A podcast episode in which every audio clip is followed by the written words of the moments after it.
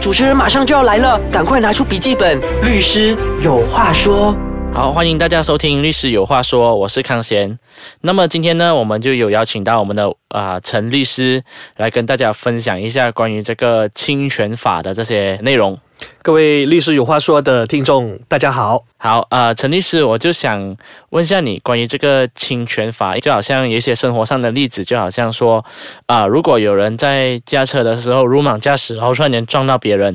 啊，导致那个公路的使用者他受伤，或者是说，就是一个情况是好像那个邻居他本身的那个音乐一直开到很大声，那么一直吵到别人的这个休息啊、安宁啊，那么我们除了在这个刑事方面以外，我们民事方面我们可以采取怎样的一个行动呢？其实。侵权，呃，就是它关系我们每一个人生活上的每一个事情，呃，除了基本上除了合约法之外，就是侵权法。那么侵权法是一种民事案，那所谓的民事案，就是当你弄到我。呃，蒙受了一些损失伤害，那么我可以去法庭去，我们叫做起诉你，去诉你，然后我要去得到赔偿。那么这就是属于侵权法的一种，因为其实我们人与人之间在这个社会里面哈，我们都有责任去关照或者是去照顾我们身边的每一个人。比如说最简单的一个例子就是驾驶，我们在马路上驾驶的时候呢，我们其实是对所有的马路使用者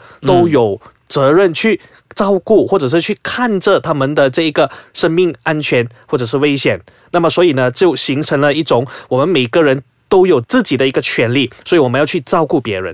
就是说他们本身。就是那个侵权法，其实是来保护，就是大家的这个自由跟这个权利，还有他们的财产，还有他们的声誉，对不对？对，所以一旦他们的这个财产、声誉哈，或者是自己的身体蒙受了一些什么损害，那么我就可以去起诉你，得到金钱上的这个赔偿。哦，这样子我就想问一下，这个侵权它其实跟这个刑事是有什么样的不一样呢？就是 criminal 跟这个 tort。它本身是有什么样的不一样？当然，它是两个截然不同的一个呃事情哈，呃，criminal。刑事案，那么刑事案，呃，一般上我们能了解的都是，比如说什么杀人啊、强奸呐，啊呃，或者是去偷别人的财产啊，这些都是刑事案。当我们说刑事案的时候呢，意思就是我们的这一个动作呢，我们等同于犯罪。那而且，但是我犯罪的对象是一个国家，是我的国家，所以当我犯罪了过后呢，呃，这个 criminal 过后呢，那么来起诉我的、来抓我的，其实就是国家。啊，国家，比如说我们警察啊，他就会来把我们带上去法庭去面控啊。如果我们说侵权呢，侵权就是一种民事案，那么就没有关系到警察、国家，而是人与人之间的一个摩擦冲突，然后你来起诉我，或者是我去起诉你，来得到这个赔偿。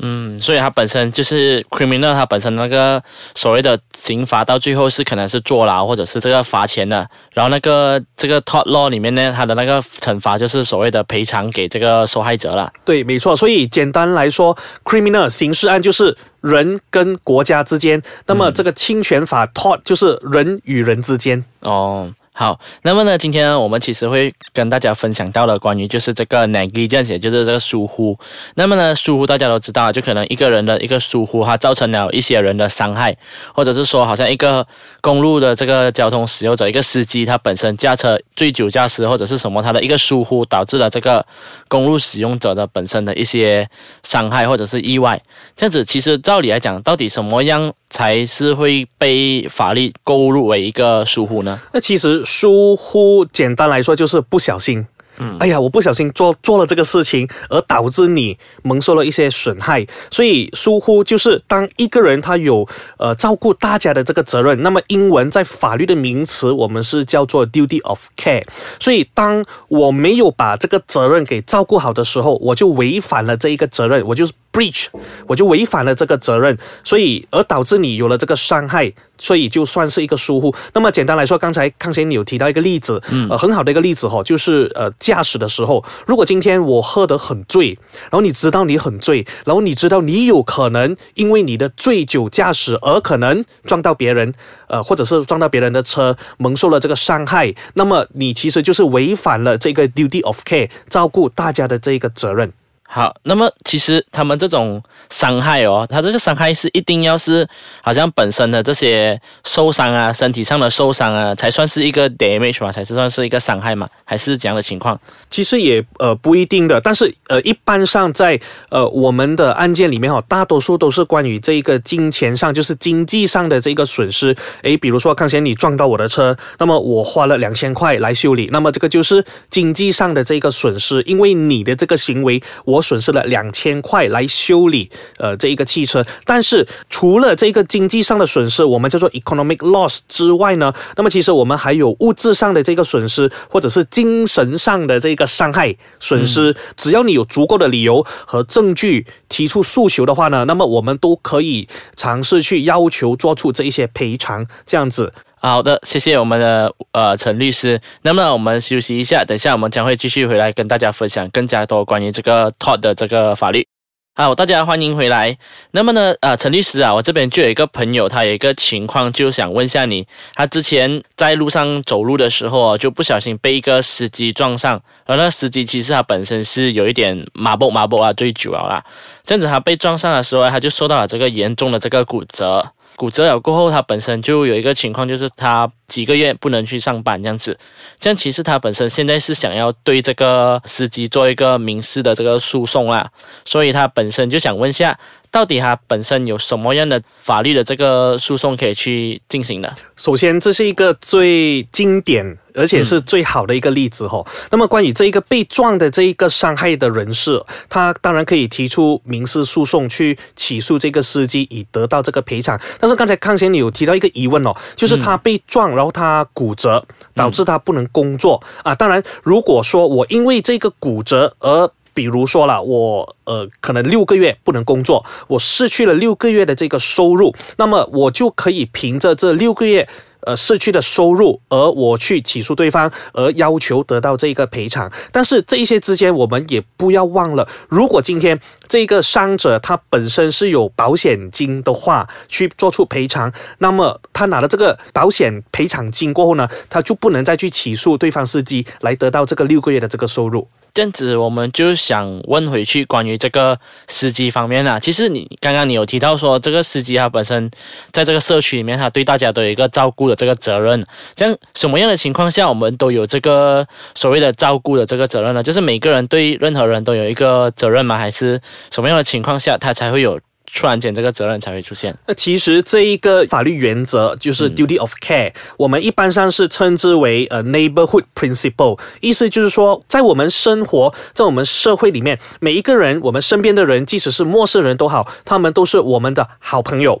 我们的 neighbor。那么其实 neighborhood principle。大家都是邻居的这个原则是源自于在很久以前，在英国，呃，这一个法官他们所判的这个案例，就是说，诶，我们生长在这个社会，呃，每一个身边的人都是我们的好朋友，所以我们都有责任对这些好朋友、邻居去照顾，然后在。这一个过程里面呢，我们必须采取一些责任，或者是我们必须告诉自己，避免犯下一些错误来伤害到对方。所以这个原则是这样子而来的。嗯，这样子是不是说每一个人，当他都有什么情况下，他们都有一个责任？那么有什么样的情况下，他们是其实不需要负上任何的这个责任呢？呃，当然这些我们可以开始谈到一些，比如说辩护的一些因素哈。诶，在什么情况下，我们就对方是不用负上这个法律责任的？呃，我举一些例子哈。呃，第一个，比如说呃，risk not known，就是对方哈，他在不知道风险的情况下，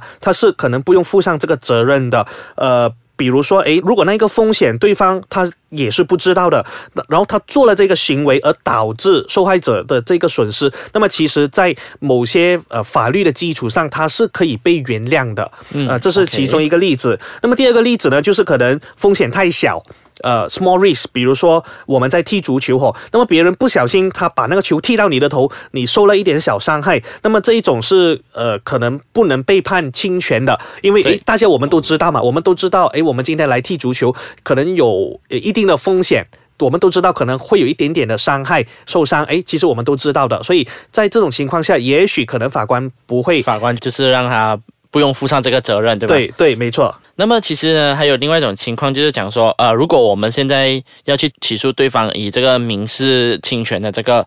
呃情况下来对对方来做一个 legal action 啊，take legal action，这样就想问一下说，在什么样的情况下他们都能够起诉吗？有没有那个时间的效应啊？其实我们要去起诉对方的时候，我们都有时间限制的，因为根据我们国家的法律哈，我就是我们的这一个 Limitation Act 时间限制的这个法令，任何关于这些民事案一。班上哈，无论是合约或者是这种侵权法的这个案件，从那一天那个事件开始算起的六年内，我们总共有六年的时间去采取的这一个行动。过了六年的话，我们就没有这个时间去采取行动了。